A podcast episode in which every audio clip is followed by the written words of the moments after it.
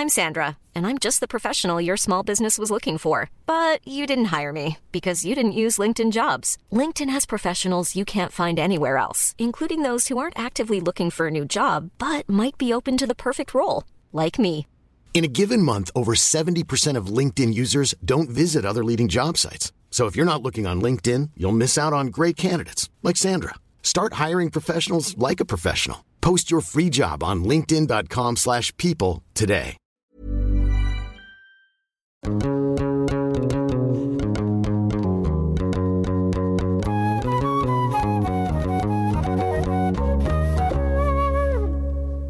Bonjour à tous et bienvenue dans ce nouvel épisode hors série de Jeans Podcast. Aujourd'hui, on va parler d'un art que tout le monde porte potentiellement en soi, la danse. La danse fait bouger les corps mais fait aussi bouger souvent les lignes. Du genre, de la classe, de la race, de l'espace, beaucoup d'artistes danseurs, danseuses, danseuses sont mus par la passion et deviennent des stars ou des étoiles. D'autres bougent parce que c'est nécessaire à leur survie. Ils naissent d'un mouvement de révolte contre le système établi. Les chorégraphies, inventées depuis les années 80, se mêlent aux revendications identitaires, à la préservation des cultures ancestrales, à la fluidité du genre et à la multiplicité des orientations sexuelles. Les corps racisés, les corps queer, les corps gros ne sont plus bâillonnés dans une docilité. Ils dépassent les codes établis du beau corps qui doit exécuter un beau mouvement. Ils redéfinissent le beau pour le rendre plus inclusif. Et chaque personne qui danse se réapproprie sa corporalité, son intériorité, sa culture, son histoire, sa spiritualité, par la danse. Des hommes arabes dans son talon et des personnes non binaires très maquillées font du walking. Chaque personne qui danse renoue avec son énergie vitale. La transfiguration par la danse sauve parfois le corps de la déchéance. Le corps dansant s'affranchit aussi de l'objectivation et de la réification à mesure qu'il se réappartient. Dans le film tunisien Satin Rouge, réalisé par Raja Amari, que j'avais reçu dans la première saison de Jeans, c'est la danse qui sauve Lilia, Hiemabes, d'une sombre vie endeuillée. La danse du ventre, foncièrement sensuelle, va retranscrire les vibrations, tournoiements, torsions et distorsions du corps qui se décoincent, qui sort de la verticalité pour créer de nouvelles aspérités, de nouvelles formes, de nouvelles potentialités. Un corps en phase avec son désir, c'est aussi un corps qui retrouve une corporalité en synchronicité avec la musique, les percussions, les cris du corps. C'est ce qu'on voit aussi dans La graine et le mulet d'Abdelatif Keshish, où le corps d'Afsia Herzi s'affirme comme sujet à la fin du film. Face au male gaze du réalisateur et des hommes autour d'elle, elle devient un sujet libre. Il faut comprendre la nécessité de danser pour le petit Billy Elliot, ou pour la jeune femme trans danseuse classique dans Girl, le premier film de Lucas Dont. Il faut absolument aller voir les trois saisons de la série Pose sur la naissance de la ballroom scene et du voguing. Il faut aussi arrêter de dire que les femmes noires ont le rythme dans la peau et demander aux femmes maghrébines de nous faire une petite danse orientale sur un morceau pop. Alors, pour parler de danse et d'identité intersectionnelle, je suis heureux d'accueillir Mariana Belengue, Chloé Lopez Gomez et Rai Saleh. Mariana est danseuse, chorégraphe et designeuse. C'est une star de la communauté queer parisienne. Elle danse sur des scènes prisées avec ses propres créations vestimentaires funky et colorées de sa marque Tantine de Paris. Chloé Lopez Gomez est une danseuse de ballet française. À l'âge de 14 ans, elle est admise à l'Académie du Bolchoï à Moscou, où elle étudie pendant 4 années. Elle est la première danseuse noire à intégrer le Staatsballett de Berlin, où justement elle sera confrontée à des discriminations raciales. Raïsa Ley est danseuse, chorégraphe et créatrice de la troupe Kif Kif Bledi. Elle est également ingénieure. Amazir, originaire de la région d'Oujda, au Maroc, elle y apprend très tôt les danses traditionnelles de la région, la Gada, le Ahid le Alaoui, et elle est formée aussi au modern jazz, au hip-hop, aux danses du monde, en plus de sa spécialité, le walking. Mariana, Chloé, Raissa, merci à toutes les trois d'avoir accepté mon invitation dans Jeans. Merci pour l'invitation, Jamal.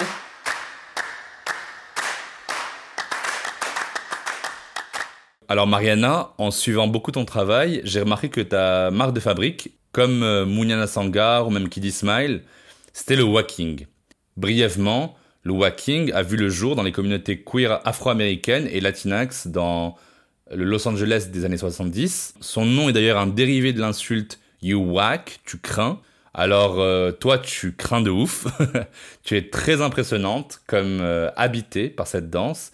Est-ce que tu dirais que c'est une danse qui permet de reconnecter avec ton identité? Ah mais complètement. Je pense que c'est la danse qui... Euh, parce qu'avant le walking, je dansais déjà. J'ai commencé par les danses traditionnelles du coup congolaises de chez moi, donc plusieurs de plusieurs tribus, etc. Je suis arrivée ici, j'ai fait du hip-hop, j'ai fait du crump. C'est vraiment le walking, l'espace où j'ai trouvé ma, mon meilleur langage. C'est-à-dire, c'était le lien entre la mode, euh, ma culture, mes combats et, et ma queerness aussi, parce que ben, euh, j'étais pas encore like out et, euh, et dans l'acceptation. Donc le walking et après, bien sûr, la ballroom m'a aidé à encore plus l'assumer. mais oui, le walking, je pense que c'est une danse ouais, de, de célébration, mais aussi de, de dénonciation. Et euh, je pense que d'être déjà sur scène, moi, en walking, le fait que je sache que ben, mon corps était, euh, était, pas, était pas un frein, une barrière, le fait que je, le fait que je sache que je pouvais venir avec, euh, avec mes looks, avec, avec le extra moi à 200%, ça me rendait heureuse. Et je pense que c'est ça. Et, et, en particulier, ben, les jam walking et les battle walking.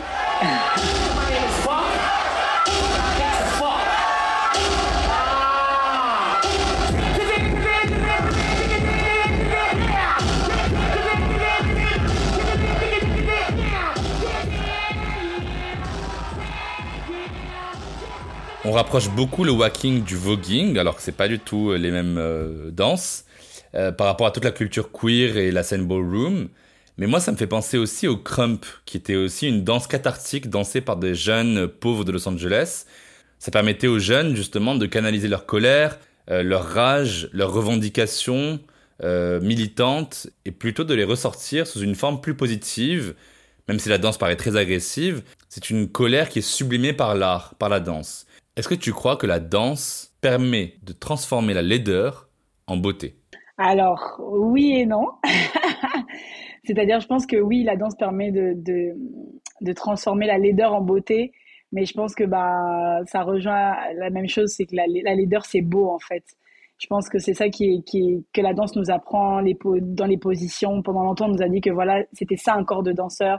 C'était ben, une personne blanche, euh, un corps assez filiforme, pas trop de forme, euh, qui fait 50 euh, kilos. Là, là pour moi, c'est un corps de danseuse, alors que ben aujourd'hui, on existe tous, tu vois, et on est, on est là et on existe. Et je pense que ça a transformé ce que certains pensaient être la laideur en beauté. Mais nous, on sait qu'on a toujours été beau, tu vois, genre. Euh, c'est la danse nous a juste, permis vraiment de l'accepter, de le dénoncer, de dire voilà, regardez. Et aujourd'hui, tout le monde veut faire ce qu'on fait. La danse permet de peut-être voir la vérité, parce que la vérité, elle est dans la beauté comme dans la laideur. Oui, je pense qu'il y a complètement un rapport de classe. Euh, après, euh, aujourd'hui, euh, je pense par exemple le hip-hop, ben ça s'est vraiment normalisé. C'est-à-dire que même dans les grandes institutions, la seule danse street dance, like les danses de rue qu'ils connaissent, c'est le hip-hop. Il, nous appelle tous les danses urbaines, mais en fait, ça ne veut rien dire. Urbain, urbain c'est des bâtiments. en fait, c'est des danses, des danses qui sont issues des, des, des cultures afro-américaines ou latinx ou nées en tout cas de communautés qu'on voulait marginaliser à la base. Et en fait, euh, je pense que aujourd'hui, le hip-hop c'est le plus connu maintenant. Donc, enfin, toutes ces danses, de toute façon, et comme comme la majorité, c'est ça vient d'une colère de sociétale. C'est pas quelque chose qui vient de nulle part de quelqu'un chez lui dans sa chambre. Ah, j'en ai marre. Non, c'est vraiment un, une colère entière, genre qui, concerne vraiment tout le peuple, tout le monde. C'est ça, c'est que ça vient d'une colère collective qui se crée parce qu'elle a besoin d'être exprimée, qu'on lui donne pas la parole, en fait. Toi, Mariana, tu es née en République démocratique du Congo. Donc, je voulais te demander comment tu arrivais face à la diversité à porter fièrement ton identité racisée, ainsi que les couleurs de toutes tes autres identités flamboyantes. Pourquoi c'est important de représenter les femmes lesbiennes racisées dans les milieux artistiques? Wow, that's beautiful. Alors, euh, ben déjà pour la première question, je pense que ça n'a pas été facile parce que ben, je pense comme tous les blédards, euh, au début, on essaye de s'intégrer. J'ai essayé de m'intégrer, j'ai essayé de parler mieux français que les Français, j'ai essayé de d'avoir euh, des attitudes qui correspondaient à ce qu'ils attendaient peut-être euh, pas de moi parce qu'ils attendaient de moi voilà de, tous les stigmas qui, qui et moi je voulais vraiment montrer que voilà j'étais parfaite euh, je voulais m'intégrer comme mes, mes, grandes sœurs comme mes mes, arrières, ma mère mes grands enfin toute la famille quoi. Tu vois en tout cas ceux qui ont évolué en Europe. Et, et en fait au bout d'un moment tu juste tu étouffes. Tu étouffes et t'en peux plus. Et en fait, tu toute ta joie de vivre commence à baisser et tu te dis, mais en fait, euh, à quel prix? À quel prix je le fais, à quel prix je, je vais m'intégrer? Et c'est à ce moment-là que bah, tu rencontres des gens comme toi. J'ai rencontré des Congolais, j'ai rencontré des, euh, des, des, personnes queer, j'ai rencontré la ballroom, j'ai rencontré tous ces gens qui, qui étaient juste fiers d'eux-mêmes. Et, et c'est à ça que sert la communauté aussi. Parce que les gens, ils ont du mal en France avec la le communautarisme, mais je pense que ça sert, c'est, tellement essentiel euh, de se retrouver en communauté parce que ben, c'est ce qui nous permet en fait d'être fiers. Et du coup, ben, j'ai commencé à être fière. Au début, j'étais fière. Ça que j'ai créé ma marque Tantine de Paris. Je voulais montrer ben, la mode, la mode euh, congolaise différente parce que j'en avais marre de voir du wax partout, des t-shirts en wax, des trucs. On a plein d'autres tissus, on a plein d'autres imaginaires, on a plein d'autres manières de créer. Avant, j'avais honte. Maintenant, je suis en mode OK, like it's me en fait. Genre, je, je peux pas me, me repousser de ça. Ben, je pense que ben, c'est encore une question de, représentation positive parce qu'en fait, euh, représenter c'est cool, mais si on nous représente tout le temps de manière négative, c'est nul. Au début, je l'ai pas trop fait parce que ben ma mère était pas au courant pour tout ça. Et c'était très dur déjà d'accepter d'avoir un enfant artiste. Et là maintenant d'avoir une fille lesbienne, c'est it's something. Et je pense que c'est dès le moment où je me suis sentie safe dans ma famille à pouvoir l'exprimer, c'est là que j'ai dit ok ben je peux le partager. Et comme j'aide avec ce que je fais en, art, je sais que ben, en, en criant haut et fort, ben, je suis euh, euh, une africaine, une blédarde lesbienne et je suis là devant vous et j'existe. Ben, ça peut aider les, les, jeunes filles comme moi qui auraient aimé voir ça.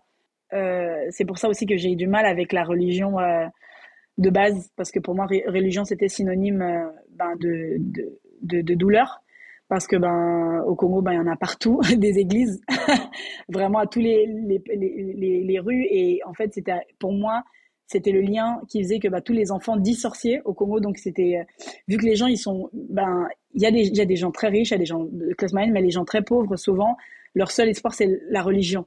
Le pasteur c'est la personne qui a raison. C'est lui qui est en résonance avec Dieu c'est lui qui va apporter la richesse. S'il me dit que mon enfant c'est un sorcier c'est qu'il a raison.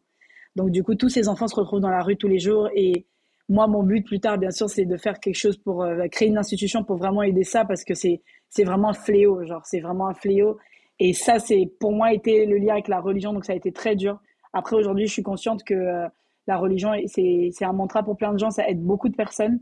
Donc je, je, je, ne suis pas tout contre la religion, mais je pense que les personnes qui le pratiquent, euh, certaines ou la majorité, ça vibre bizarrement en moi en tout cas. Euh, les danses traditionnelles de chez moi, en fait, donc c'est toutes les tribus qu'on a. On peut avoir des tribus de Luba. Euh, j'avais du mal quand je suis arrivée en France et que tout le monde disait la danse afro. Je comprenais pas ce que ça voulait dire parce que j'étais en mode, ben en fait, il euh, n'y a pas une danse africaine, quoi. Il n'y a pas une danse européenne, tu vois. On comprend quand on dit danse afro, je comprends pour la com, etc. Mais n'hésitez pas dans les cours de dire ce que vous faites parce que moi, jusqu'à maintenant, si je me suis permise, le jour où je me suis permise d'enseigner ce que je savais, c'est le jour où j'ai su ce que je disais, que je me suis renseignée sur l'histoire, j'ai voyagé, j'ai demandé. Pourquoi le crump m'a attiré C'est parce qu'en fait, c'était ce rapport au sol. C'était tout ce qui était stomp, parce que je le faisais dans les danses traditionnelles euh, de chez moi. Euh, je suis née au village de Kikwit, donc nous, là, on s'envoie avec le sol, tu vois. C'est ouais, un mouvement qui vient du sol en fait, qui, qui prend l'énergie du sol et qui, revient, qui, monte en fait. Et j'essaye de plus en plus d'injecter ça et aussi de vraiment travailler avec les artistes, les danseurs dans la douceur. J'en ai marre en fait que j'ai été malmenée, on nous a malmenés et je pense que c'est important pour moi de vraiment, à chaque fois que je danse avec des danseurs, de les respecter, comment ils sont accueillis, comment ils sont payés au max, qu'on peut toujours se battre comme j'aurais aimé qu'on se batte pour moi, tu vois. Donc, euh, de se battre contre les quotas aussi, mais on peut que le faire quand on a une certaine position. Il me semble aussi que ces scènes queer sont caractérisées par leur esthétique fabuleuse, qui, au-delà de la danse, se définit aussi par la mode. C'est ce qu'on a pu observer dans les émissions euh, RuPaul's Drag Race ou Legendary. Tu es aussi designeuse et créatrice de la marque Tantine de Paris. Donc, est-ce que la danse, pour toi, c'est que le mouvement ou c'est aussi ce qu'on porte quand on bouge? Pour moi, la danse, c'est pas que le mouvement. Parce qu'en fait, euh, si tu me fais des beaux mouvements, je vais te regarder comme ça. Et, on a ce problème dans chaque danse, c'est que plus ça devient technique, plus on perd en essence. Et moi, en fait, euh, j'essaye vraiment à travers chaque danse que je pratique ou chaque chose que je fais de mettre du meaning, de mettre un sens et c'est pour ça que quand j'enseigne, les gens ils sont là, ils s'attendent à, à, à, voir euh, des, des, bras qui vont à gauche, à droite, et à la fin ils se retrouvent à pleurer parce que je leur dis juste touchez-vous et soyez en vous en fait. Et je pense que c'est un peu mon mon truc avec la soul, avec les, tous ces danses, les, tous ces musiques, le, le jazz, la funk, le disco. C'est des gens qui étaient passionnés, tu vois, ils mangeaient pas. Euh, leur, leur truc c'était vraiment je veux qu'on me voit, je veux exister et donc je, je vais parler, je vais parler à travers ma danse ah, c'est vraiment l'esprit, c'est le 6, septième chakra, euh, si tu veux, tu vois, c'est ça. Et je pense que le vêtement accompagne complètement. Après, je suis congolaise, donc bien sûr, le vêtement accompagne. Pour quelqu'un qui fait du hip-hop, ça va être plus le hoodie parce que c'est ça, ça voilà, tes mouvements vibrent dans ça. Moi, j'adore vibrer dans les paillettes, j'adore vibrer euh, euh, avec des talonnettes, j'adore vibrer avec des, des fourrures. L'esprit accompagne le vêtement qui accompagne le mouvement et le mouvement et tout ça est au service de ta danse en fait.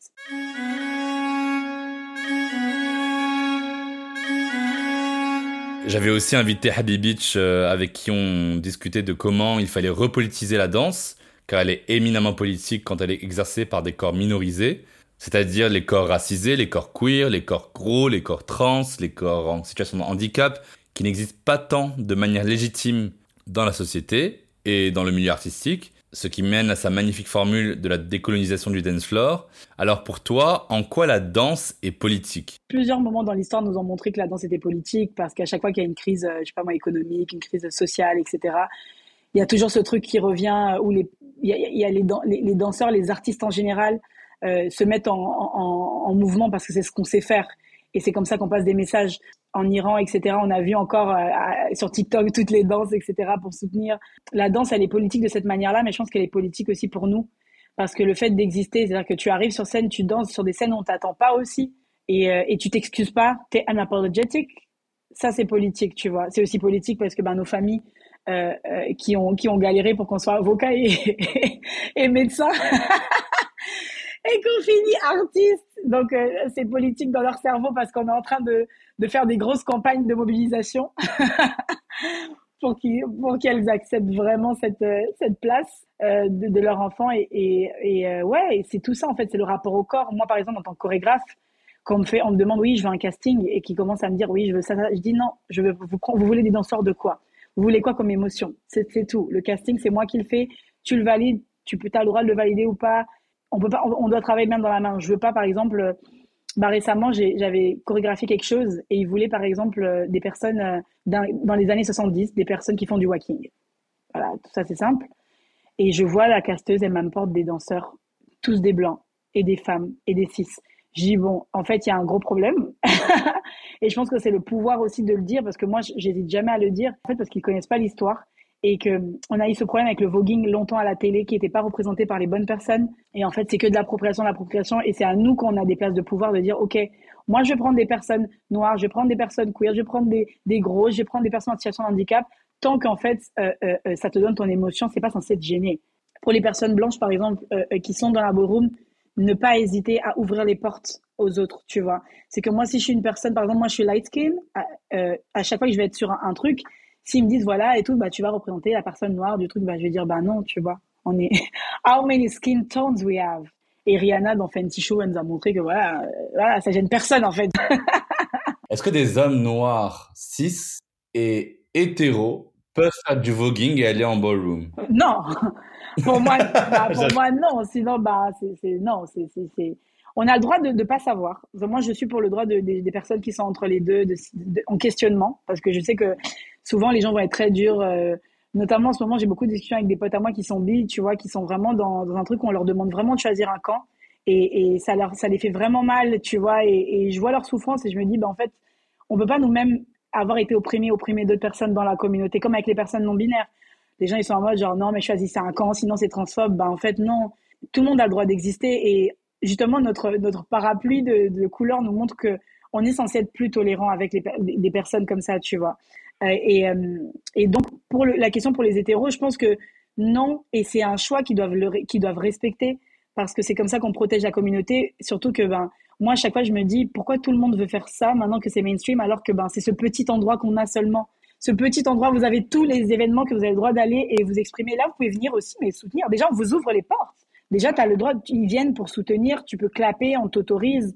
Mais comme par hasard, ben, par exemple, dans les catégories comme Sex Iron, on voit quand le public est un public pas trop adapté et qu'on dit, voilà, ne filmez pas, ben, c'est leur premier réflexe. Quand il y a des gens à poil, ben, on va filmer. Quand il y a des mecs en talent, ben, on va filmer, on va mettre sur Instagram en rigolant. Tu sais, et, et, ça, du coup, c'est, on est en mode, on vous ouvre nos portes pour vous fassiez ça? Non. Tu vois. Donc moi, je dirais non, et c'est bien des fois de rester à sa place.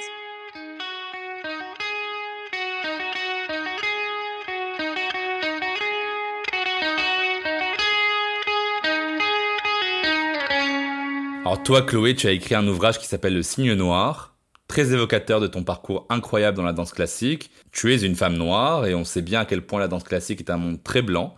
Est-ce que tu peux me raconter un peu ce qui dans ton parcours t'a ralenti, notamment du fait du racisme systémique dans le ballet?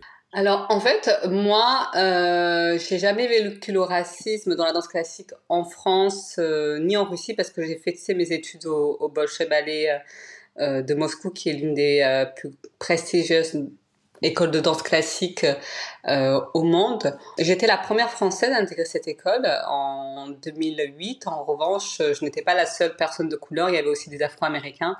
Et malgré tout ce qu'on dit en ce moment sur la Russie, donc c'est pas vraiment le contexte idéal pour complimenter un peu ce, pays. Mais moi, personnellement, j'ai vécu euh, trois ans et demi et j'ai, enfin, ça a été l'une des plus belles expériences euh, de ma vie, en tout cas humainement.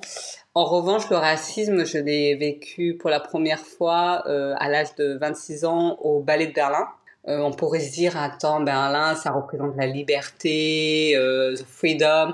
C'est comme ça, en tout cas, que les gens voient Berlin. Mais en fait, Berlin, c'est comme Paris, ça ce n'est aucunement représentatif de l'Allemagne. Et il y a beaucoup de gens, en tout cas, en Allemagne qui sont nés de l'autre côté du mur et qui sont restés nostalgiques d'une certaine époque, qui n'ont malheureusement euh, pas eu l'habitude de côtoyer euh, ne serait-ce que des étrangers, des Italiens, des Japonais et encore moins des personnes de couleur. Donc pendant trois ans euh, au Staatsballet de Berlin, été sous la tutelle d'une maîtresse de ballet qui, euh, qui estimait qu'une personne noire dans un corps de ballet blanc euh, n'était pas n'était pas esthétique. Donc j'ai vraiment vécu le racisme de manière très frontale hein, là-bas. On parle souvent de racisme subtil en France, mais là-bas ça n'avait rien à voir euh, avec la subtilité parce que bah, c'était à chaque fois quand t'es pas en ligne avec les autres, on voit que toi parce que t'es noir. Euh, tu sais, c'était vraiment entre deux corrections. Elle me faisait me rappeler que j'étais noire. Tu vois, tu abîmes l'image du corps de ballet. Euh, certaines personnes pourraient dire ce n'est pas du racisme, c'est juste des critères esthétiques.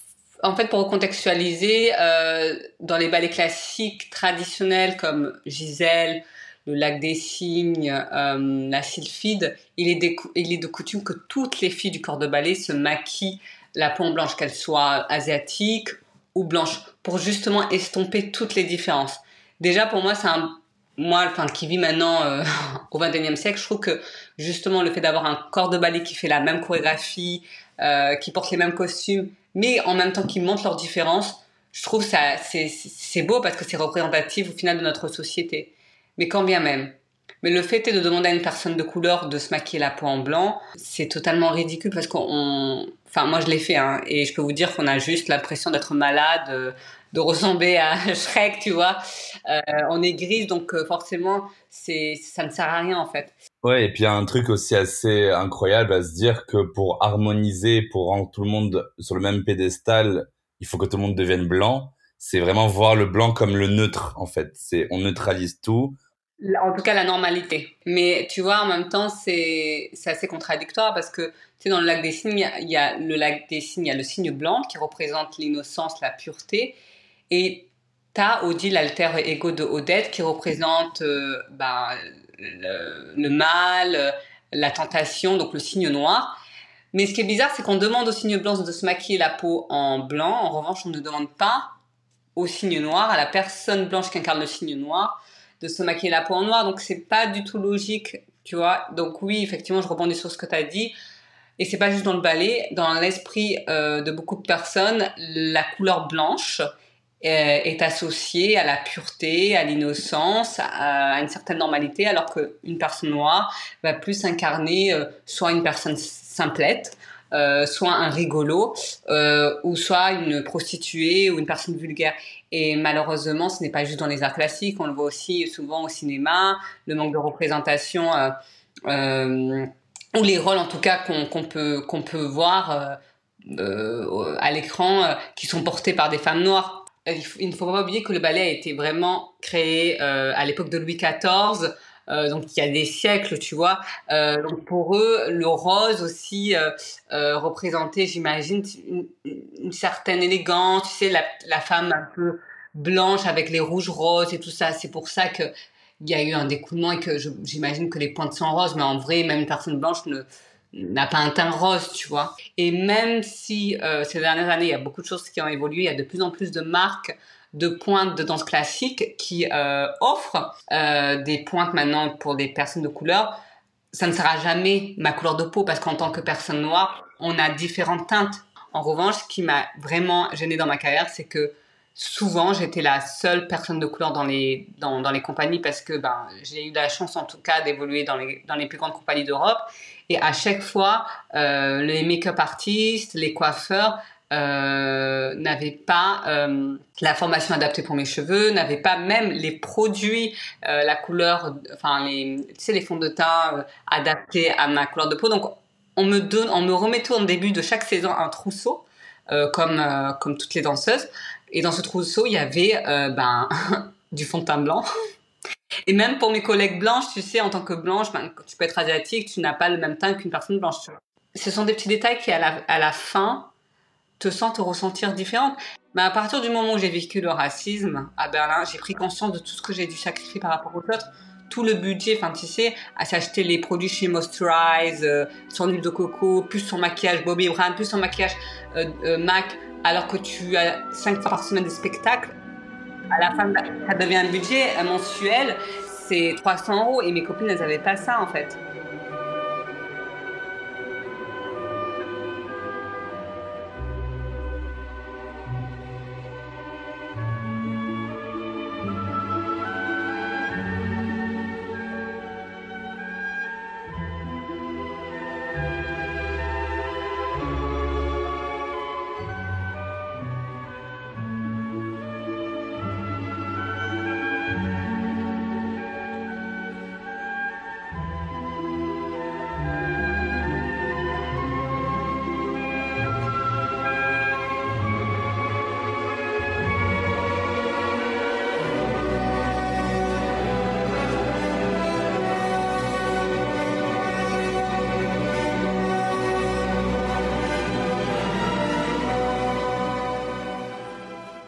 Alors dans le bouquin, tu parles aussi de tes cheveux. Tu parles du maquillage qu'une metteuse en scène euh, voulait absolument t'imposer pour te blanchir la peau. Alors bon, il est vrai que la représentation s'améliore peu à peu de nos jours, notamment avec l'accession au rang de danseur étoile de Guillaume Diop.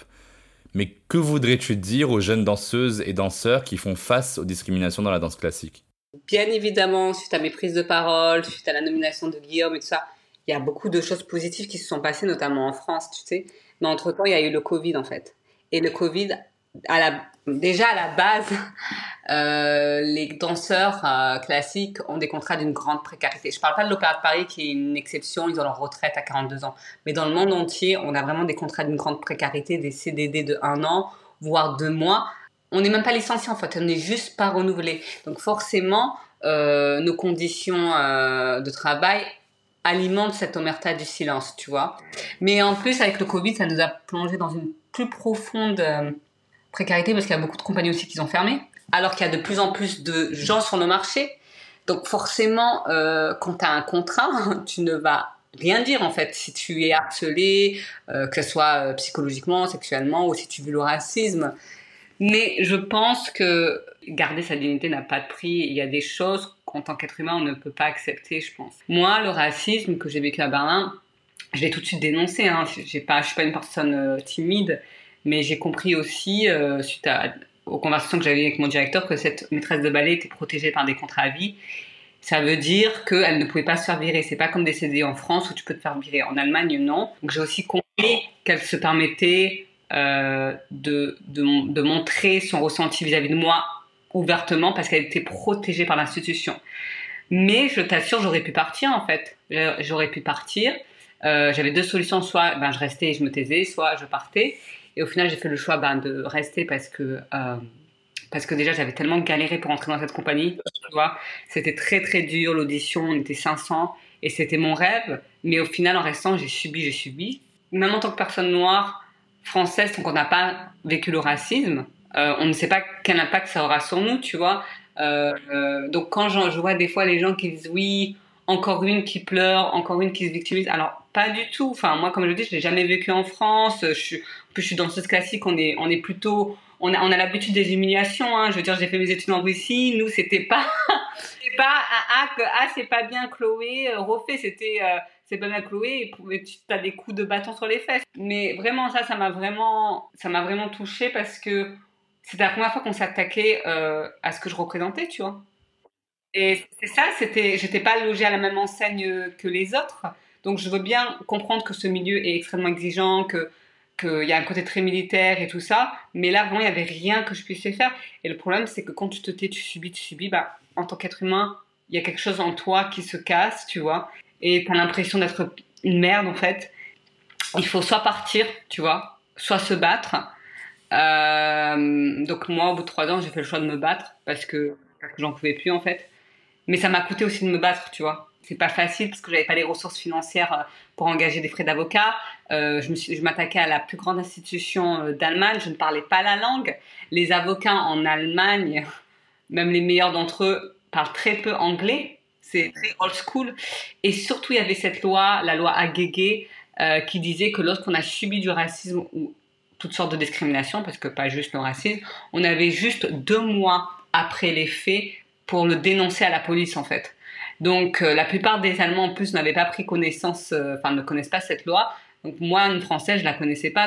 Donc, quand j'ai voulu porter plainte contre cette maîtresse de ballet directement, il y avait cette loi qui m'empêchait justement de porter plainte contre elle. Parce qu'il y a des gens de notre époque qui disent ça, qu'en gros les danseurs noirs seraient des mauvais danseurs parce qu'on aurait les pieds plats. Mais c'est pour ça aussi que nous, aurions en fait des prédispositions pour l'athlétisme. Comme si l'ADN aurait, aurait, quelque chose à voir avec le talent. Donc moi, quand je prends mon exemple, et celui de mon frère qui est aussi à l'Opéra de Paris, et celui de ma soeur aussi qui est à l'Opéra de Paris, on est quand même trois personnes noires à avoir des physiques, euh, enfin vraiment faits pour la danse. Certaines personnes vont te dire, mais c'est parce que vous avez du semblant. Mais moi, je pense que le problème de la danse classique, c'est l'ancienne génération, parce que nos jeunes d'aujourd'hui, ils pensent pas du tout comme ça, enfin, encore heureux, tu vois. Alors, en lisant ton ouvrage, j'ai encore mieux compris la difficulté énorme à devoir se conformer à une norme de corps dans la danse classique. Il faut avoir un corps modèle que tu dois sculpter par des années de pratique, les pieds qui saignent, et puis, euh, et puis il y a notamment ce passage où, où on te convoque et on te dit que tu as de trop grosses fesses. Pourquoi tu penses que ces violences sont nécessaires et pourquoi elles codifient cette Moi, en fait, justement, j'ai le corps de la ballerine. Mais c'est vrai qu'à l'âge de 17 bah, ans, j'ai commencé à, avoir de la poitrine des fesses très très tard déjà. 17 ans, c'est quand même tard, tu vois. Pour les, les, danseuses, c'est entre 16 et 17 ans. Et les Russes, tu sais, sont très très grandes. Genre moi, je mesurais 1m60 et mes copines, elles mesuraient 1m70. Par rapport à elles, je faisais tasser, tu vois. Surtout quand j'étais de, de profil, tu vois. Mais j'étais pas tassée. Pour la France, j'étais parfaite, mais pour la Russie, effectivement, voilà, elle a vu que j'avais pris des fesses et elle me l'a dit en fait. Moi, je pense qu'il faut célébrer toutes sortes de corps, tu vois. Je suis très inclusif et bon, en même temps, je viens avec mon époque. Mais c'est vrai qu'une personne qui est en surpoids, par exemple, ça va être même très difficile pour elle de tenir sur une pointe. Parce que tout ton poids du corps tient sur tes cinq orteils et plus précisément sur tes métatarses. Donc tu dois vraiment être bien proportionné, tu dois pas avoir des cuisses trop musclées parce que Là, on parle pas visuellement, c'est techniquement, tu seras pas capable d'aller sur pointe.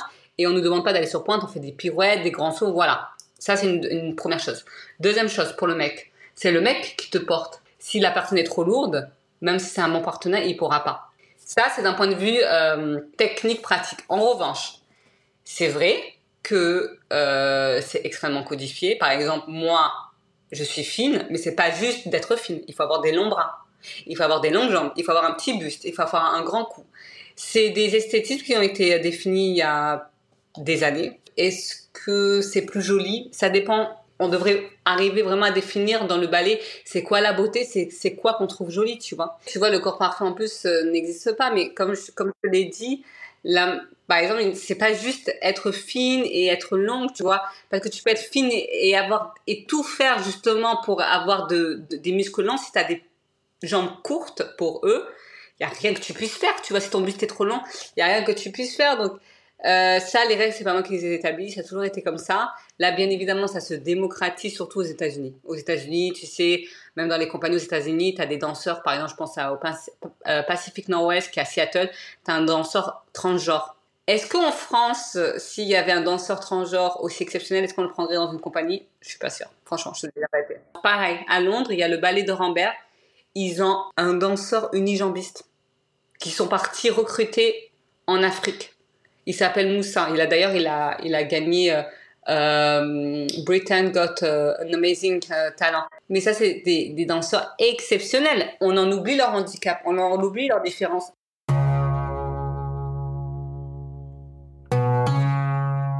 Alors, un des pièges, ça a été aussi de t'essentialiser, c'est-à-dire de te réduire uniquement au fait que tu sois noir, ce qui est possiblement tout aussi grave. Comment tu considères, toi, que la danse peut être vectrice de nos multiples identités? Même si je suis une femme noire, avant tout, je suis une. Enfin, mes origines, je suis algérienne et capverdienne. Donc, je suis métisse et en tant que personne métissée, on n'a jamais. On n'a pas besoin de quelqu'un qui nous ressemble pour s'identifier parce qu'on s'identifie à tout. À des Asiatiques, à des Noirs, à des Arabes, à tout. Je t'avoue que moi, quand je suis sur scène, j'incarne des personnages. Soit des signes, soit des fées, soit des reines, soit des sorcières. Donc, je me pose même pas euh, de la question est-ce que euh, ma black attitude ressort? Non, en revanche, mes traits de caractère ressortent, ma personnalité, ma personnalité, enfin, je suis clouée, la clouée d'aujourd'hui, de par mon vécu, euh, de par mon éducation, euh, je suis le résultat de mes, de mes deux parents, donc j'imagine que dans ma personnalité, il y a quelque chose qui ressort de mes origines, tu vois. Mais après, je peux pas dire que dans ma, c'est pas de la danse africaine que je fais, tu vois. C'est pas libre, c'est pas libre. Déjà, même la, la chorégraphie, je peux pas improviser sur scène. Tu vois, en revanche, quand je fais du contemporain, c'est un peu plus libre. Mais là, vraiment, la question est très, très pertinente. Mais je pense que dans la danse classique, je peux pas y répondre parce que, parce que là, je ne parle même pas que c'est un, un, un, un, art qui a été euh, créé pour les blancs, mais c'est juste que déjà, faire ressortir sa personnalité, c'est déjà quelque chose, tu vois. Des personnages historiques, c'est des, des animaux. Mais justement, c'est aussi bien parce que moi, ça m'a toujours ça m'a toujours euh, attiré euh, ce, milieu, le, côté acting, le côté tu peux devenir la personne que tu es, que tu souhaites être. Enfin, là j'en ai 32, mais quand j'ai commencé la danse, j'avais 8 ans et je voulais ressembler à une fée, à une reine, tu vois. Euh, je voulais surtout m'échapper un peu de l'enfer que je vis au quotidien, tu vois. Donc pour ça, la danse classique m'a énormément, m'a énormément sauvée parce que, comme tu as dû le comprendre, c'est tellement dur physiquement mais aussi mentalement que tu peux pas être là dans ce milieu à 99%, il faut que tu sois là-bas à 200%. Donc quand tu es dans le studio, tu es seul face à ton mental, face à ton corps que tu façonnes vers l'excellence. Donc forcément, j'ai oublié tout ce qui se passait à la maison, tu sais. Alors Raissa, ça veut dire quoi déjà Raissa Lei Moi je croyais que ça voulait dire présidente. Oui, en fait, euh, mon vrai prénom c'est Leila. Comme j'ai fait beaucoup de danse hip-hop, on m'appelait Lay, tout le monde avait des, petits surnoms. Et c'est en allant me produire en Reggada euh, au Maroc que on m'a demandé euh, qui est la Raïssa du groupe, donc la directrice. Puisque Raïssa, c'est euh, effectivement le féminin de Raïs, qui veut dire président, donc présidente, mais c'est aussi pour les directrices de troupes, les chanteuses au Maroc de l'Ouest, Raïsset, les chanteuses du Souss on les appelle comme ça. Donc c'est quand même un, nom valorisant en tant qu'artiste féminine euh, marocaine. Et toi, tu es présidente de quoi? De euh, la compagnie de danse Kif Kif Bledi. Alors Kif Kif Bledi, c'est comme je dis toujours euh, une aventure euh, du Mektoub. Donc c'est euh, une compagnie de danse que j'ai créée en 2017 qui réunit des danses du Maroc, d'Algérie, de Tunisie et du Liban de par la composition du groupe puisque on est tous originaires de là-bas et on a aussi Astou qui est sénégalo-béninoise euh, du fait aussi que on est pour certains nés en France et pour d'autres on est né dans nos pays euh, d'origine. Et donc euh, certains sont amazirs, certains sont arabes et on a décidé de tout focuser sur vraiment la culture et l'art en utilisant comme outil principal la danse, mais finalement on s'est aussi questionné sur l'héritage matériel, culturel, immatériel, le matrimoine beaucoup. Et donc, ça a donné finalement un collectif. Euh, donc, on a euh, la compagnie de danse qui se produit aussi bien dans des théâtres que dans des festivals populaires.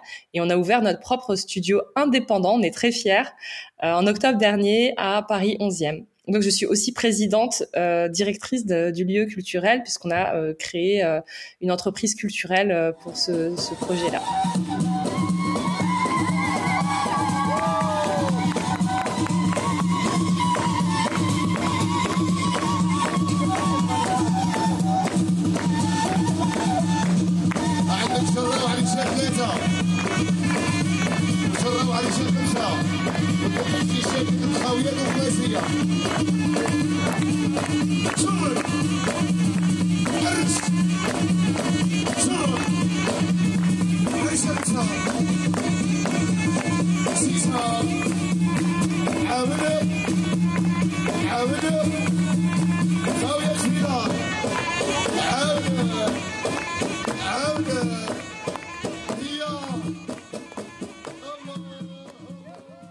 Oui, alors justement, dans ce collectif que tu as fondé, qui s'appelle Kif Kif Bladi, tu t'habilles souvent en habit traditionnel amazir, tu portes aussi des bijoux et les tatouages qui reproduisent le Hushem. Quelle signification ça a pour toi d'incarner ce que tu danses? Moi aussi, j'utilise euh, la terminologie amazir, même si pendant longtemps j'ai dit berbère, un peu comme tout le monde.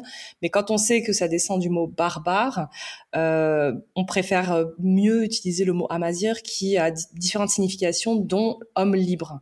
Et aussi tout simplement parce que moi je suis amazir et que tout le monde dit mazir, amazir, voilà, c'est quelque chose qu'on emploie.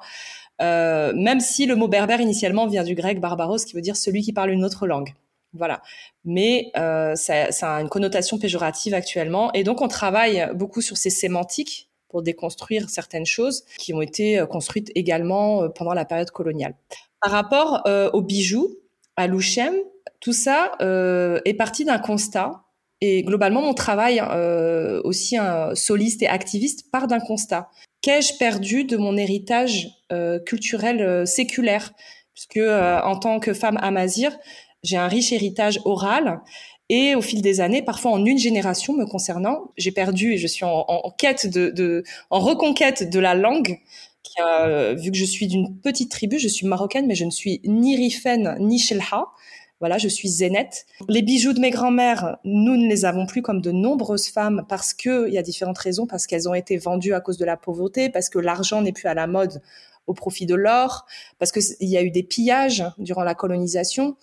Et euh, Louchem non plus. Elles sont parties avec euh, ces, tatouages qui ensuite ont été euh, prohibés euh, suite à une meilleure connaissance de l'islam, en particulier des Amazirs, qui, ont quand même vécu plusieurs siècles, on va dire, en, faisant conjuguer progressivement leur, leur religion à leur rite et rituel amazir. Oui, juste pour expliquer rapidement Louchem.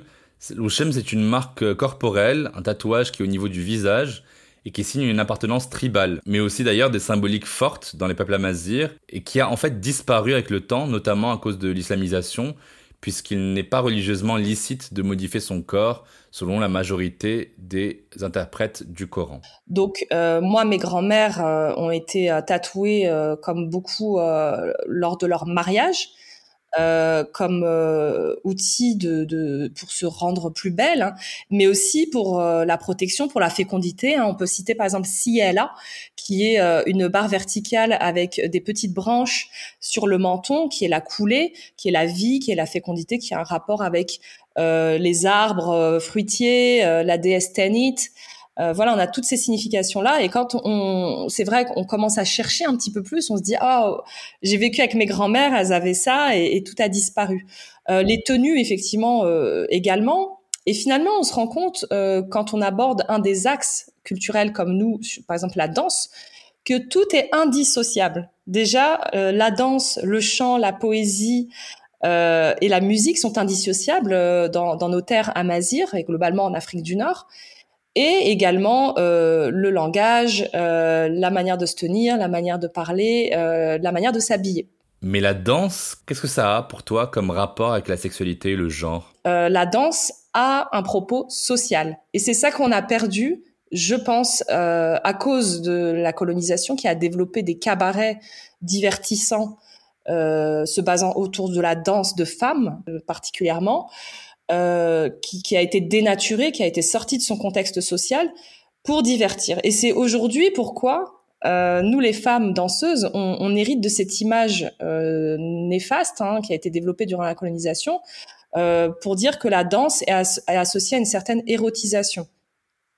En particulier, ce qui est faux, en particulier dans les, dans les cultures amazires, puisqu'on a des danses tribales qui sont en général mixtes, voilà, moi, chez moi, dans, ma tribu d'origine, hein, je suis à 30 km d'Oujda, on danse le hidous, le ahidous, euh, qui est une danse qui peut être mixte ou, non, euh, épaule contre épaule. Évidemment que entre membres d'une même tribu, mais il y avait une certaine euh, mixité où on, ne dissociait pas hommes et femmes euh, dans la danse. Et ce rapport à la terre constant. Euh, le rapport à la terre qu'il faut danser en tapant sur, sur, au sol pour son appartenance, etc. Donc il y a ça d'une part, et puis l'héritage encore aujourd'hui, de euh, la femme danseuse, euh, donc la femme objet nord-africaine. cette image de beurette euh, qui, qui, existe encore, qui est incroyable, hein, qui est quand même le, je pense que tu as dû en parler dans d'autres podcasts, qui est euh, le, le, mot le plus recherché dans les dans les sites pornographiques euh, et qui va être associé à une certaine mouvance du corps, le, le, harem et l'orientalisme. Voilà. Donc tout ça, ce sont des, des, outils de propagande qui ont été utilisés largement pendant la colonisation, qui ont utilisé l'image de la femme nord-africaine sans lui demander son avis et qui ont été instrumentalisés. Et nous, malheureusement, on en souffre encore aujourd'hui, puisque euh, quand on décide d'être artiste danseuse ou même chanteuse hein, en, en, Afrique du Nord, en particulièrement, particulièrement en étant amazir, eh bien, on est vu comme une dépravée. Donc moi, je veux réconcilier euh, tout ça en disant, euh, j'ai une approche, en tout cas moi, qui est euh, inclusive, euh, intergénérationnelle évidemment de, de, me dire ben si demain ma mère ma grand-mère euh, me voit danser j'ai envie qu'elle soit fière et pas qu'elle ait honte. Donc je suis pas dans une approche en fait euh, de, subversive en fait où je vais un petit peu euh, vouloir trop casser les codes. Je vais, je vais casser les codes, mais autrement qu'en utilisant ma corporalité. Oui, parce que les danses traditionnelles d'Afrique du Nord ne sont pas forcément représentées dans les espaces euh, scéniques français. En France, on te dit danse orientale, tu mets play sur Aïcha de Chapraled et on fait une danse du ventre, quoi alors qu'il y a le Ahidous, l'Argada, le Fzani, le Ahwash, Shabi, Khaliji. C'est extrêmement riche.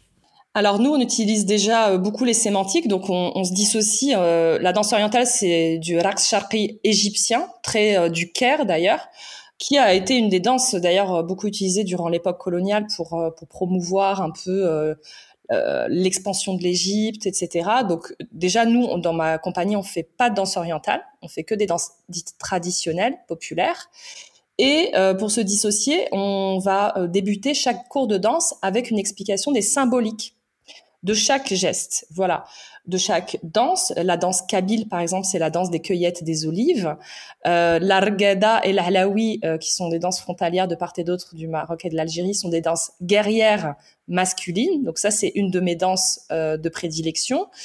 Euh, le fezzani, donc ça vient du fezzen, c'est une danse euh, qui utilise des twists des hanches en Tunisie, qui est une danse populaire, et il y a aussi la danse où on, on portait des jarres sur la tête euh, en Tunisie, voilà, le ahwesh, ça va être plus le rapport à la terre. Donc, chaque danse qu'on pratique et qu'on enseigne euh, va va être euh, expliquée. Du coup, on sort complètement de ce stéréotype du divertissement, euh, de aller, on va bouger les hanches, allez, c'est ta chanson.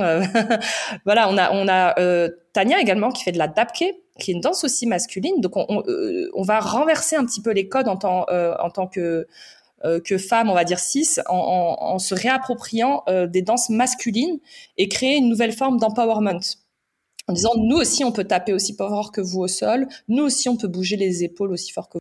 Oui, parce que tout est mélangé. On va dire euh, restaurant oriental euh, pour un restaurant nord-africain, euh, euh les saveurs orientales. ah, toi tu fais les mille et une nuits. On m'a déjà dit tu, tu fais de la danse du ventre avec des chameaux dans un dans un désert. Enfin j'ai eu des espèces de clichés. Bon, moi ça me fait rire, mais c'est vrai que c'est très fréquent. Et euh, du coup, euh, d'expliquer euh, tout ça, de déconstruire, ça fait partie finalement aussi du travail de la compagnie. Et on est très heureux progressivement d'avoir fait changer un petit peu le regard là-dessus, mais c'est très très ancré dans l'imaginaire collectif. Comment on fait aussi pour se réapproprier nos corps et nos cultures par-delà les cours de danse orientale qu'on retrouve chorégraphiés et dansés par des bobos parisiennes 100% blanches? Donc c'est vraiment la question euh, d'appropriation versus appréciation culturelle. Oui, alors ça c'est un gros sujet sur lequel j'ai travaillé sans vraiment le vouloir. Hein. Il est venu à moi puisqu'on m'a impliqué euh, pour me demander mon avis et qui est allé bien au-delà de la France ou du microcosme euh, bobo parisien, on va dire. Euh, ça allait jusqu'aux États-Unis parce que j'ai voilà j'ai côtoyé des personnes qui ont utilisé des codes euh, des cultures nord-africaines, indiennes, pour créer un style qui s'appelait euh, American Tribal Style. Donc ils ont carrément créé un concept marketing où il faut payer très cher, etc. Et puis ce style existe depuis les années 60-70, en tout cas ses prémices, euh, et c'est basé sur des archives coloniales, puisqu'à l'époque il n'y avait rien d'autre comme information.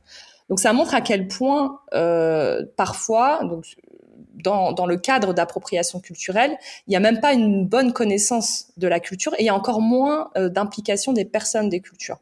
Donc moi, euh, ce qui se fait, et je profite largement de, de l'avance qu'il y a sur ce sujet aux États-Unis, Euh, voilà, je suis invitée à prendre la parole, à euh, indiquer, à donner des conférences aussi, puisqu'à un moment donné, j'ai eu, j'ai eu quelques altercations, on va dire, euh, sur Internet. Ce qui est assez affligeant, c'est quand une personne de culture qui, euh, évidemment, si on repart sur la danse, on n'est pas énormément à être professionnel en danse, puisque chez nous, ce n'est pas un métier. Donc, on est en train de développer une nouvelle forme euh, pour se battre à la fois pour pouvoir en vivre et être reconnu. Donc quand quelqu'un qui euh, arrive, n'a pas beaucoup d'abonnés euh, et semi-professionnel parce que tu es obligé d'avoir un boulot à côté, vient recadrer une espèce de star américaine ou européenne en lui disant écoute ce que tu fais c'est pas comme ça chez nous. Eh bien systématiquement sur les réseaux sociaux on se fait bloquer on se fait euh, limite insulter. Moi, je me suis déjà fait insulter pour protéger ou du moins euh, juste corriger des éléments sur ma propre culture. Et c'est ça que je trouve le plus désobligeant. C'est-à-dire qu'on se retrouve en face de personnes qui font des profits sur nos cultures et en plus nous rabaissent alors qu'on les corrige euh, gratuitement. Donc, au bout d'un moment, j'ai donné beaucoup de gratuit. il y a eu de l'appropriation d'appropriation encore, en utilisant des, euh, des éléments que j'avais donnés naïvement par écrit, euh, distribué, partagé dans un souci de correction. Et là, je me suis dit bon bah stop, euh, je vais euh, voilà, on m'a sollicité pour donner des conférences, euh, euh, on a donné des cours et on a dit bah les gens qui veulent vraiment savoir maintenant, il, y a tout qui est disponible. On fait des efforts pour même enseigner en anglais. Donc il y a plus d'excuses en fait. En particulier dans les réseaux sociaux, on dit ah mais toi tu es une fermée d'esprit, tu veux que personne d'autre que vous danse vos danses. Ce n'est pas du tout ce que j'ai dit. Ce qu'il faut faire, c'est que comme toute culture, quand tu veux euh, être euh, une invitée euh, dans une culture, eh bien euh, déjà tu es invité, donc il faut observer, il faut respecter, il faut connaître les coutumes. Et ensuite, l'autre étape, c'est que veux-tu en faire? Est-ce que c'est pour euh, le, le, le, plaisir du partage, l'expérience sociale, ou est-ce que c'est pour faire de l'argent? Tu as le droit de vouloir faire de l'argent avec, mais où va l'argent? L'argent reste-t-il dans ta poche ou tu vas le rétribuer aux personnes d'origine? Et c'est là où la définition même de l'appréciation culturelle versus l'appropriation culturelle réside. C'est est-ce que les personnes d'origine ou du moins les cultures, les peuples d'origine sont rétribués et sont valorisés, sont cités en tant que source euh, d'apprentissage, euh, d'inspiration, euh, voilà. Si on veut aller dans le pratico-pratique, euh, par exemple judi euh, judiciaire, j'ai posé la question une fois à un, avocat spécialisé en propriété intellectuelle. Qu'en est-il sur le sujet de l'appropriation culturelle en France? Il m'a dit qu'il n'y avait jamais eu à sa connaissance de cas alors que au Mexique, le gouvernement mexicain est très actif pour protéger notamment euh, les euh, motifs traditionnels euh, mexicains, ayant porté plainte contre Isabelle Marant, une créatrice française, et, qui a utilisé des motifs pour sa collection. ils ont gagné, elle a retiré sa collection, elle a fait des excuses et elle a envoyé des dons à des associations de femmes au Mexique. Donc l'idée, c'est que selon l'avocat, euh, lorsque tu détectes de l'appropriation culturelle, au niveau individuel, tu ne peux rien faire. Il faut que euh, il y ait euh, déjà entre nous, c'est ça qui est difficile, une organisation gouvernementale, associative, une fondation qui est censée représenter un peuple.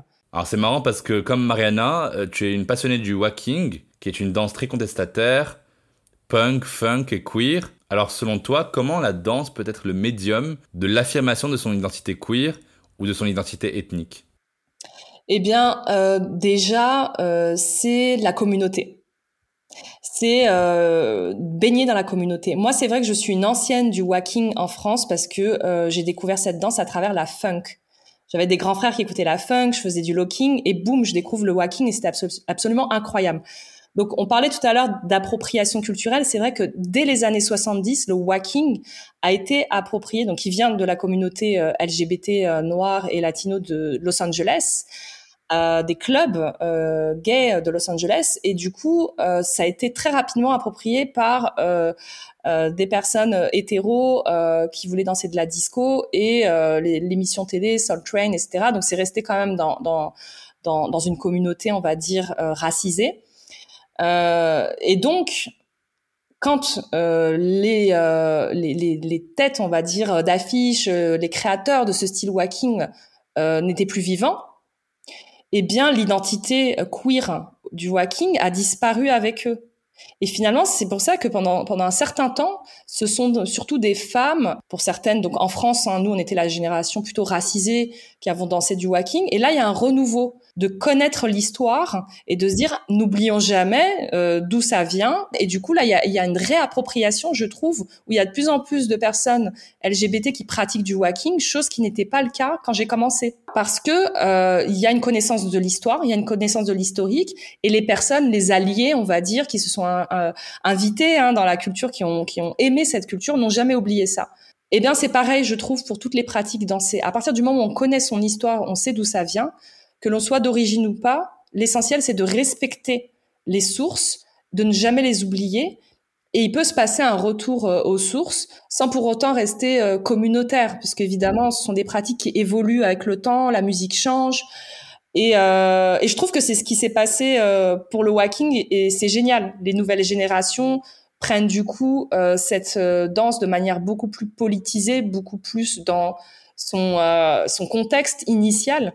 Et à ton avis, est-ce qu'on peut créer des nouveaux mouvements de danse entre le walking et le shabi, par exemple? On peut imaginer ça?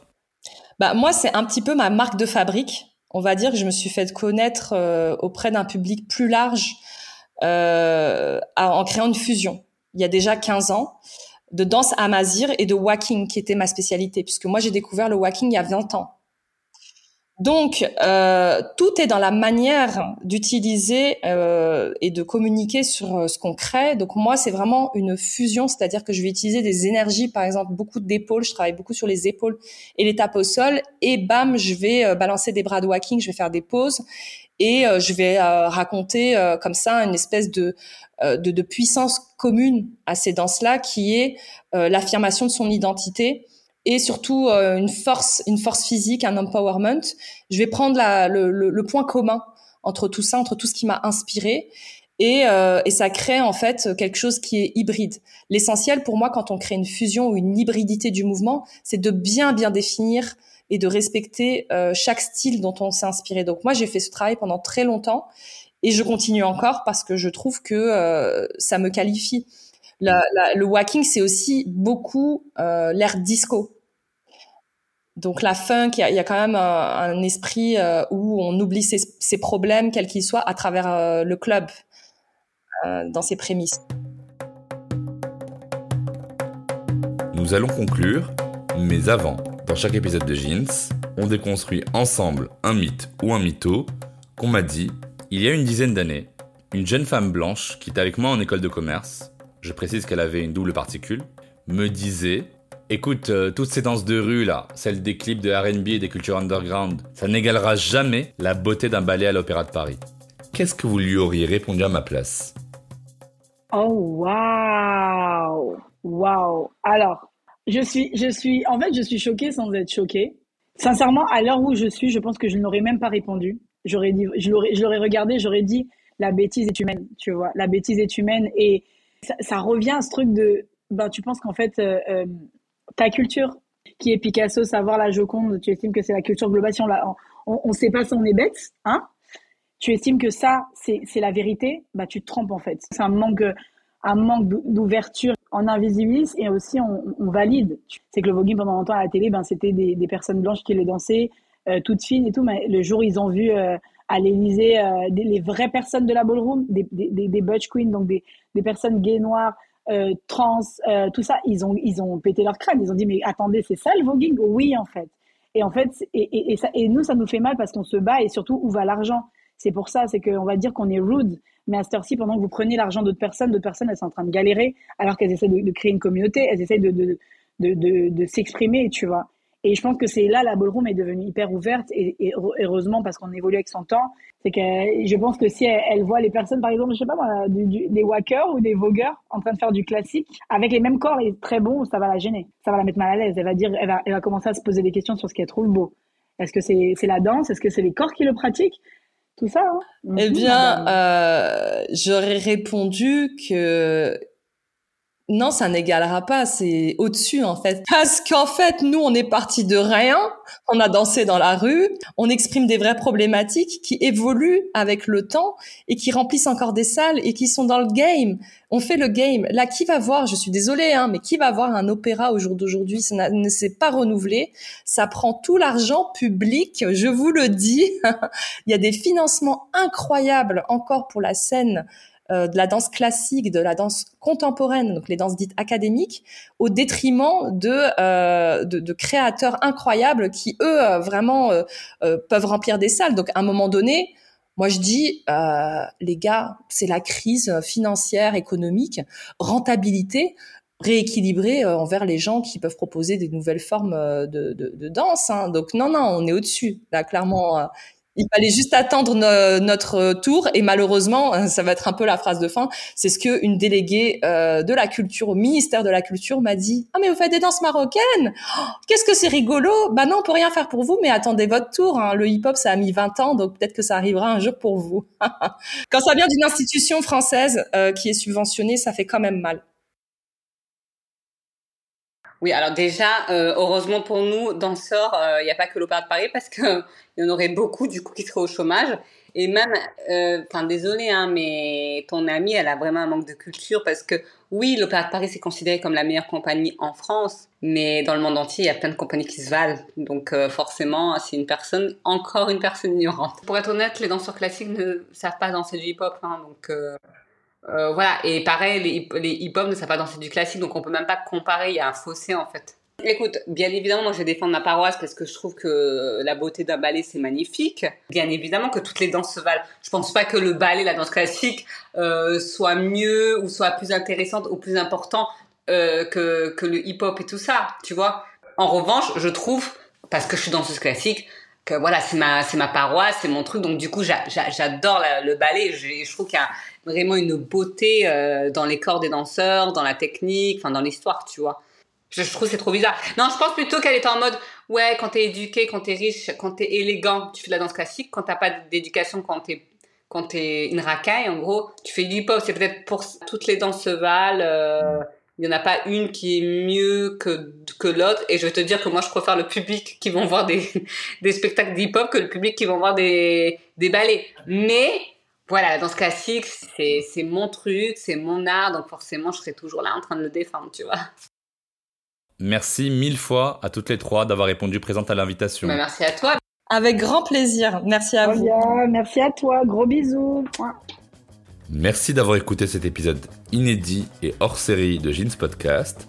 Que vous soyez sur Spotify, Apple Podcast, Google Podcast, Deezer ou autre, N'oubliez pas de vous abonner au podcast Jeans et de laisser vos questions, vos commentaires. Mettez 5 étoiles sur toutes les plateformes. Abonnez-vous au compte at jeans-du-bas podcast sur Instagram. Poursuivez votre écoute de Jeans avec tous les épisodes disponibles. Partagez autour de vous, car il y a sûrement quelqu'un quelque part qui a besoin de ce message d'amour et de paix. A bientôt dans Jeans Podcast.